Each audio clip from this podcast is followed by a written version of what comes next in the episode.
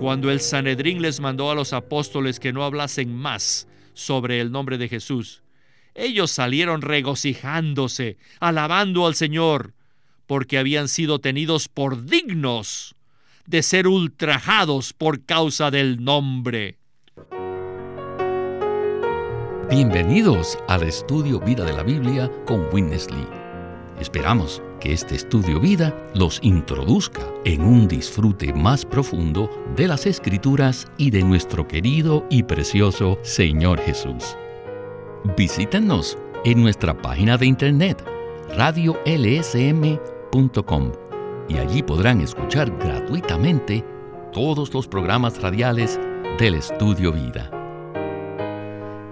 Por una parte, creer en Cristo es enteramente una decisión personal tenemos la opción de creer en Él y recibirle como nuestro Salvador o podemos rechazarle.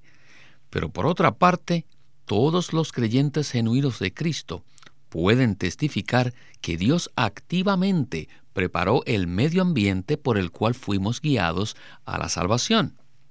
Nosotros tomamos la decisión de creer en Cristo, pero en cierto sentido no tuvimos escapatoria y soberanamente fuimos atrapados por este Dios fiel. Por lo cual damos gracias al Señor.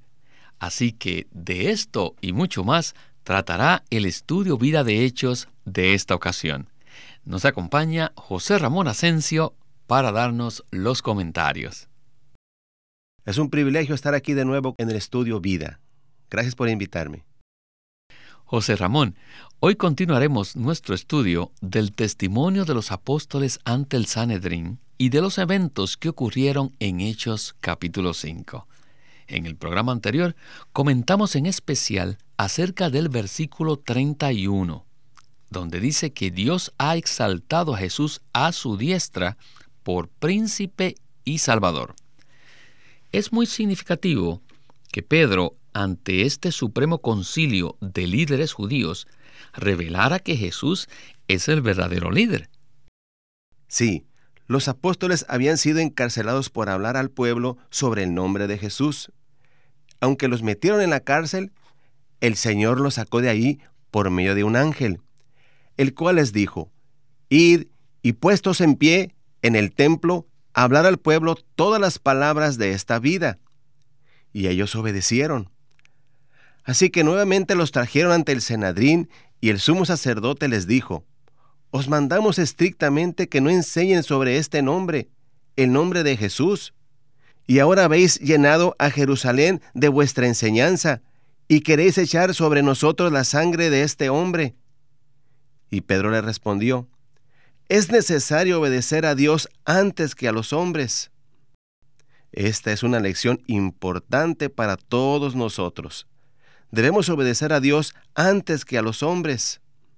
Además, los apóstoles aprovecharon la oportunidad para nuevamente dar testimonio de la persona y obra de Jesucristo. Los miembros del Senadrín consideraban que ellos estaban en control de la situación y que gobernaban a las personas. Sin embargo, se les dio a conocer que el líder máximo, el soberano de los reyes, el que gobierna el universo, es Jesús. Pedro testificó que Dios había exaltado a Cristo a su diestra por príncipe y salvador para dar a Israel arrepentimiento y perdón de pecados. Hay un príncipe que está por encima de todos los líderes y su nombre es Jesucristo. Aleluya. Muchas gracias, José Ramón, por darnos este repaso y presentar el contexto de Hechos capítulo 5. Bien, con esto estamos listos para comenzar el estudio vida de hoy con Witness Lee. Adelante. En ocasiones he escuchado decir, oh, yo he sido atrapado por Jesús. Y aún yo frecuentemente he sentido lo mismo. ¿Y ustedes qué tal? ¿Han sentido lo mismo también? Cuando disfrutamos de tiempos de refrigerio, clamamos, oh Señor Jesús, amén. Pero a veces el cielo no está tan despejado, está nublado y pensamos, oh, he sido atrapado por la vida de la iglesia. ¿Qué deberíamos hacer? Oh, quisiéramos escaparnos, pero no hay manera para que el ratón se escape. Usted y yo hemos sido atrapados por Cristo. No creo que solo yo, sino también muchos de ustedes se sienten así. Yo fui atrapado. En cierto sentido es así porque Jesús es el soberano. Él ejercitó su autoridad soberana para ponernos en una trampa y para capturarnos como se atrapa a un ratón. Y queríamos correr, pero cuanto más rápido corríamos, oh, más rápido fuimos atrapados. El Señor es soberano. No se olviden que Él es el soberano de los reyes de la tierra. ¿Pero con qué propósito? Con el propósito de arreglar un medio ambiente que sea propicio para que creamos en Él. Si Él no generase ese ambiente, no habríamos creído en Él. En realidad, creer en Él no depende ni de usted ni de mí, más bien depende totalmente de Cristo. Él fue exaltado para ser el soberano sobre todos los reyes, con el fin de preparar las circunstancias que llevaran a sus escogidos a creer en Él. Luego, Él es nuestro Salvador. Después de capturarnos, el Señor se convierte en nuestro Salvador, pero no para salvarnos de su cautiverio. Él nos mantiene en su trampa a fin de salvarnos de muchas cosas, tales como la condenación de Dios, nos salva del lago de fuego, de la carne y del Hades, de tantas cosas malignas. Él es el Salvador de Dios, el príncipe y el Salvador su posición de príncipe se relaciona con la autoridad y la de Salvador con la salvación. Entonces podemos ver que no somos nosotros los que elegimos. Nunca he conocido a una sola persona que deliberadamente haya escogido creer en Jesús. Todos nosotros fuimos capturados por Él. No pudimos escaparnos de Él. Era como si nos hubiesen metido el arca de Noé que no tenía puerta de salida, solo tenía una ventana en el techo. Y esta solo podía ser abierta por las manos de Jesús. Así que hasta que Él abra la puerta no podemos salir. Entonces estamos en el arca y necesitamos el arca, pues sin ella pereceríamos. ¿Y quién nos puso en el arca? Claro que sí, el príncipe, el Nazareno exaltado por Dios, el que es el líder, y este líder nos puso a todos nosotros en el arca. Aleluya. Oh, hemos sido atrapados y ahora debemos vivir juntos en el arca. Oh, Señor Jesús. José Ramón, esta sección continúa un tema que abarcamos en el programa anterior, o sea, a Cristo, el príncipe, se le ha dado la potestad en el cielo y en la tierra. Él posee autoridad suprema sobre todas las cosas y específicamente Él preparó y dispuso nuestras circunstancias de tal modo que no tuvimos más opción sino creer en Él. Este punto, José Ramón, lejos de ser una doctrina, se relaciona con nuestra experiencia. Y es por ello que me gustaría que usted nos compartiera su experiencia en este sentido. Nuestro príncipe, el Cristo resucitado y ascendido, es la autoridad suprema y tiene potestad sobre todas las personas, las cosas y eventos del universo. He oído a jóvenes que dicen, primero me divertiré, viviré a mi manera, y luego buscaré al Señor pero no se dan cuenta de que eso no depende de ellos. Incluso yo mismo pensaba así, pero bajo la soberanía del Señor tuve la bendición de conocer a Dios en mi niñez. En este tiempo fui atrapado por el Señor en cierto grado. Tenía como 10 años cuando Dios se me apareció, no personalmente, sino a través de su autoridad suprema y sobre su potestad sobre las cosas que nos suceden. Fue un verano de junio de 1958. Me preguntó un querido amigo, ¿qué vas a hacer en vacaciones? Yo le respondí, voy a ir con mi tío Lázaro a Corona. Él me contestó, si Dios quiere. Le respondí rápido, voy a ir, mi papá y mi mamá ya me dieron permiso. Él repitió, si Dios quiere. Yo dije, voy a ir. Esa semana que iba a ir, me enfermé fuertemente y en mi cama venía esa palabra, si Dios quiere, si Dios quiere. Eso fue una gran bendición saber que Dios es la autoridad suprema y que Él existe. Él preparó cierto ambiente, el cual me guardó y preservó de una manera soberana para ubicarme bajo su dirección, para llevarme a creer en Jesucristo un día. Bendito sea el Señor.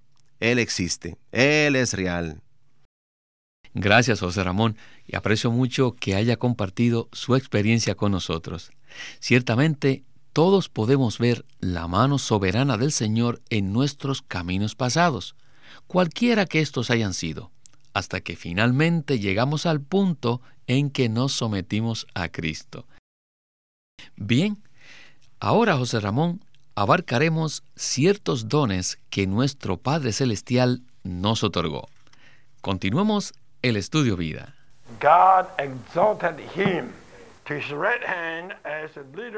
Dios exaltó a Jesús como príncipe y salvador para darle a Israel arrepentimiento y perdón de pecados.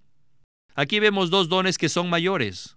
No piensen que son dones insignificantes el otorgar arrepentimiento y perdón de pecados a los escogidos de Dios requiere de cierta calificación. Requiere ser exaltado por Dios como príncipe y salvador. De lo contrario, no estaría capacitado para otorgar el perdón de pecados, ni tampoco el arrepentimiento. Saben que en todo el universo solo hay uno que tiene tal calificación. ¿Quién es este que tiene este calificativo? ¿Quién puede dar estos dos dones? Solo Jesús. Jesús ha sido calificado para ser príncipe y soberano.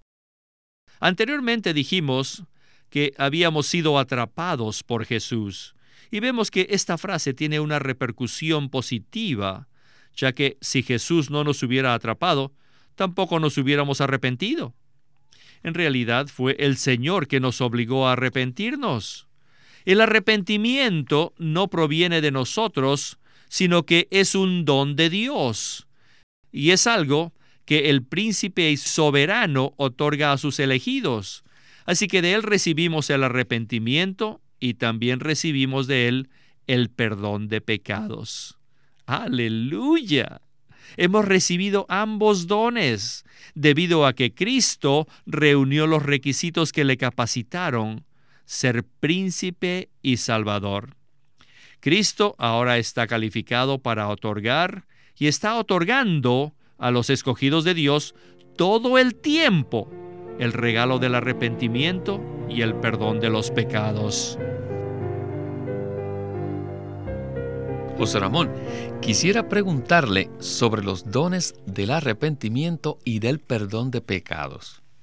Si somos honestos, al examinar nuestra propia experiencia, tendremos que admitir que si el Señor no pone al descubierto nuestra verdadera condición y no nos concede de su gracia, nunca hubiéramos experimentado un arrepentimiento genuino de nuestra parte.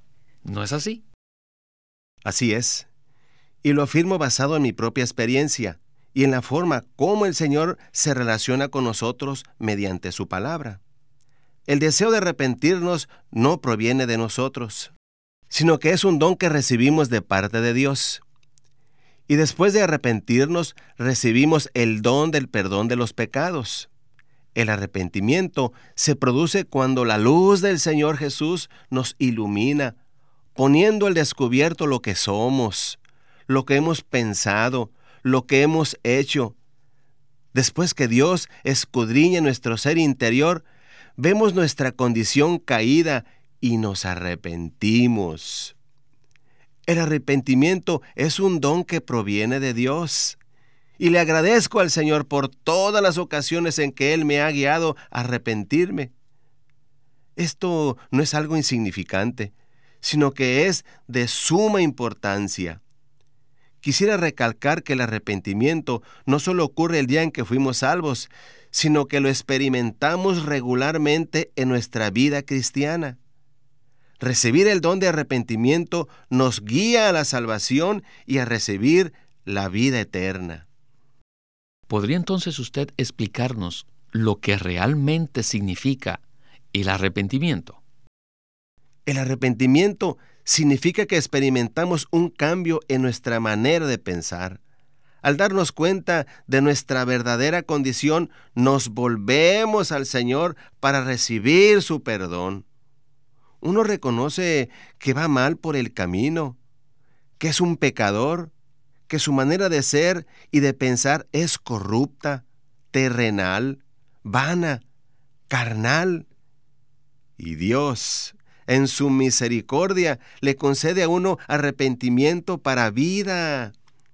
Es decir, Él nos otorga el arrepentimiento por el cual desechamos nuestra manera de ser caída y nos volvemos a nuestro Salvador, al Señor Jesucristo. Este es el arrepentimiento, en cambiar nuestra manera de pensar y creer en el Salvador, en Cristo. Muchísimas gracias, José Ramón.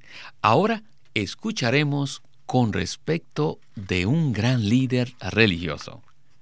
Adelante.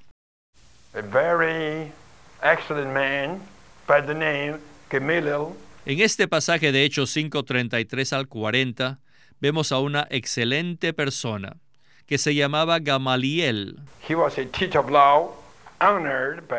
un doctor de la ley, honrado por todo el pueblo y un gran maestro, un gran rabí.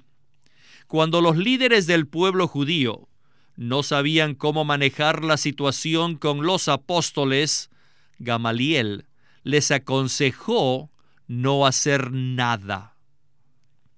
A mí me gustan mucho los versículos 38 y 39, donde Gamaliel les dijo, Apartaos de estos hombres y dejadlos, porque si este consejo o esta obra es de los hombres, será destruida. Mas si es de Dios, no la podréis destruir. No seáis tal vez hallados luchando contra Dios. Estas fueron muy buenas palabras, y quisiera compartirle que este Gamaliel era un hombre piadoso. Pero, ¿estaba él en la economía de Dios? No. ¿Sabía él algo acerca de la economía de Dios? No. En el transcurso de los siglos han habido muchos hombres piadosos como Gamaliel, muchos cristianos que sin embargo no tuvieron noción alguna sobre la economía de Dios, ni tampoco conocían el mover de Dios en la tierra. Gamaliel no sabía lo que el Señor estaba haciendo por medio de Pedro, por medio de Juan, y puesto que él solo empleó suposiciones, o sea que él usó la palabra si es que, si es que, sí, sí, no tenía la menor idea de lo que era la economía de Dios, ni tampoco se encontraba en la economía de Dios. Por medio siglo me he encontrado con un buen número de hombres piadosos que desconocen lo que Dios está llevando a cabo en la tierra. Esto indica que ser piadoso que ser espiritual no es suficiente. Además de eso, debemos saber que Dios siempre se está moviendo y debemos saber en qué forma se mueve Dios. Ciertamente Dios se está moviendo. ¿No creen ustedes que se está moviendo? Deben de conocer la forma en que Dios se mueve. El relato de la revelación divina nos muestra con certeza que Pedro y Juan participaban en la economía de Dios. Ellos se movían en Dios y más aún, Dios se movía en ellos. Ellos habían sido motivados para moverse con Dios y no testificaban solos, sino que el Espíritu Santo también testificaba desde su interior. Por lo tanto, hoy tenemos la seguridad y tenemos la satisfacción interna de decirles que este es el camino de Dios Aleluya. Hoy en día nosotros no somos los Gamalieles, sino los Pedros, los Juanes, los Jacobos y los Andrés. Aleluya. ¿No es esto maravilloso? Cuando el Sanedrín les mandó a los apóstoles que no hablasen más sobre el nombre de Jesús, ellos salieron regocijándose, alabando al Señor, porque habían sido tenidos por dignos de ser ultrajados por causa del nombre. Y Hechos 5:42 dice que todos los días, en el templo y de casa en casa, no cesaban de enseñar y anunciar el Evangelio de Jesús el Cristo. Los apóstoles no solo predicaron en el templo, sino también de casa en casa. Ellos predicaban el Evangelio en cada casa de los creyentes. Nosotros ciertamente tenemos la carga de seguir este modelo, de practicar la predicación del Evangelio de casa en casa. José Ramón, realmente me intriga la intervención de este líder judío, Gamaliel, bajo el cual, según Hechos 22, Pablo estudió antes de ser salvo, cuando todavía él era un fariseo joven y muy celoso por Dios. Gamaliel, como vemos en la escritura, era un doctor de la ley, muy respetado y honrado por todo el pueblo, y además era muy sabio, como se manifiesta en este relato. Sin embargo, a pesar de sus logros y excelentes atributos, él carecía de lo que más importaba. No poseía revelación alguna sobre la economía de Dios. Y esto es una advertencia pues nos puede suceder a cualquiera de nosotros. ¿No es así? Así es. No solo nos puede suceder, sino que ha sucedido. Conozco varios casos de personas así, que son rectas, justas, abnegadas. Son líderes espirituales que se sacrifican por otros. Sin embargo, aunque sean abnegados, piadosos y teman a Dios, carecen de la luz que las escrituras revelan con respecto a la economía de Dios. Dios tiene un propósito eterno. Y desde Génesis hasta Apocalipsis vemos que Él obra a fin de llevar a cabo su propósito. Y la forma de cooperar con lo que Dios está haciendo no es comportarnos sabia y piadosamente, sino que es abrir nuestro ser para recibir la iluminación del Espíritu Santo en la palabra. Entonces, en este pasaje vemos un contraste muy marcado. Por una parte, vemos a Gamaliel y a los grandes líderes religiosos de la época, pero por otra, vemos a un grupo de hermanos sencillos y normales que simplemente aman al Señor y se reúnen, no en el templo, sino en sus casas. No hay duda que esto es un contraste muy interesante. ¿No le parece? Sí. Es muy interesante porque la religión siempre tiene a edificar algo grande, algo impresionante, algo ostentoso. Pero los que están en la economía de Dios solo se interesan por el Señor y sus intereses. Solo aman al Señor y solo se interesan por Él, no por la religión pues así experimentan a Cristo como su vida. Y de forma sencilla, cuando nos reunimos en las casas, tal como los creyentes se reunían al principio, prevalece una comunión muy dulce con los creyentes en el Señor. El Señor anhela tener un grupo de creyentes que no estén ocupados con la religión, ni con construir edificios ostentosos, sino que simplemente se centren en Cristo, lo amen, lo disfruten en sus hogares. Al leer Hechos vemos que los creyentes simplemente se reunían de casa en casa, de día en día, para disfrutar a Cristo en mutualidad. Este era un vivir sencillo, centrado en la persona de Cristo. Que el Señor nos libere de toda pretensión y nos lleve a la simplicidad de disfrutarle juntamente con otros creyentes como nuestro príncipe, como nuestro Salvador y nuestra vida. Al leer el libro de Hechos, podemos darle énfasis a muchas cosas. a los milagros, a los portentos o a las historias interesantes y sobrenaturales. Pero Dios se centra en su economía, que gira en torno a Cristo y la cual la llevan a cabo los creyentes en fe y simplicidad, reuniéndose de día en día, de casa en casa, partiendo el pan y disfrutando a nuestro maravilloso Señor Jesús. ¿Qué le parece esta vida cristiana, José Ramón? Esta es la vida cristiana normal. Muchas gracias, José Ramón, por haber estado con nosotros en este programa tan práctico. Gracias por invitarme a su precioso programa.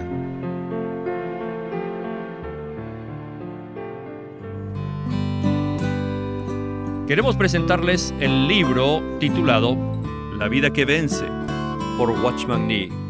Antes de la publicación del conocido libro La vida cristiana normal, Watchman Nee publicó una serie de mensajes sobre la vida que vence. En muchos aspectos estos mensajes son la base para la vida normal del cristiano. La vida que vence no es un llamado a alcanzar una medida extraordinaria de espiritualidad, sino a ser normal un llamado a seguir la vida que está escondida con Cristo en Dios. El llamado repercute dentro de los creyentes, quienes pese a su aguda sensibilidad a sus debilidades, perciben un llamado interno a vencer.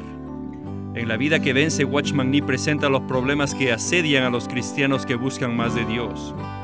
Apoyándose en la palabra de Dios, él examina la condición derrotada de los creyentes y presenta una revelación del Cristo victorioso y vencedor a fin de conducir al lector a experimentar la victoria de Cristo de una forma personal y cotidiana. La vida que vence concuerda con la verdad, está llena de esperanza y lleva al lector a una consagración renovada. Y puede conseguirlo en su librería cristiana o llamando al Living Stream Ministry al 1-800-810-1149 y le daremos más información al respecto de cómo obtener el libro la vida que vence por Watchman Nee. Queremos animarlos a que visiten nuestra página de internet libroslsm.com. Allí encontrarán los libros del ministerio de Watchman Nee y Witness Lee. Una vez más, libroslsm.com. O llámenos a nuestro teléfono gratuito 1-800-810-1149 1-800-810-1149. Además, si desean, pueden comunicarse con nosotros enviándonos un correo electrónico a estudiovida.lsm.org.